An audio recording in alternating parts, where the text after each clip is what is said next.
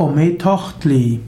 Ometochtli ist ein Name für verschiedene Gottheiten und auch übernatürliche Gestalten, die mit Pulke in Verbindung stehen.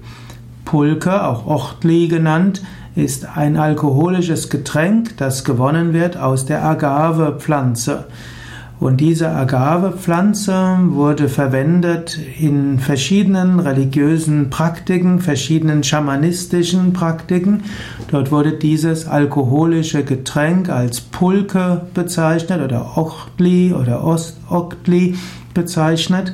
Dieses wurde verwendet in einem besonderen Kult, in einem Ritual, um in geänderten Bewusstseinszuständen dort eine göttliche Wirklichkeit zu erfahren.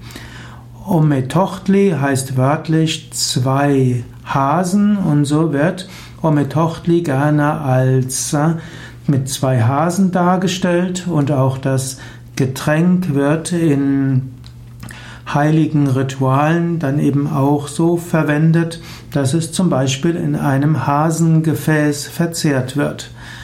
Das soll heißen, dass es darum geht, Bewusstsein zu verändern. Im Yoga benutzen wir keine bewusstseinsverändernde Drogen, auch keine alkoholische Getränke. Wir würden sogar sagen, dass alles alkoholische Tamasik ist.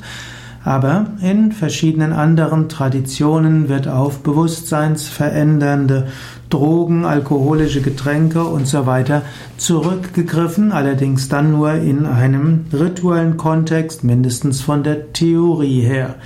Natürlich, alles, was in einem solchen rituellen Kontext verwendet wird, kann auch missbraucht werden und wird auch missbraucht, so dass ich meine, der yogische Ansatz, all diese Substanzen zu vermeiden, ein sehr viel besserer ist.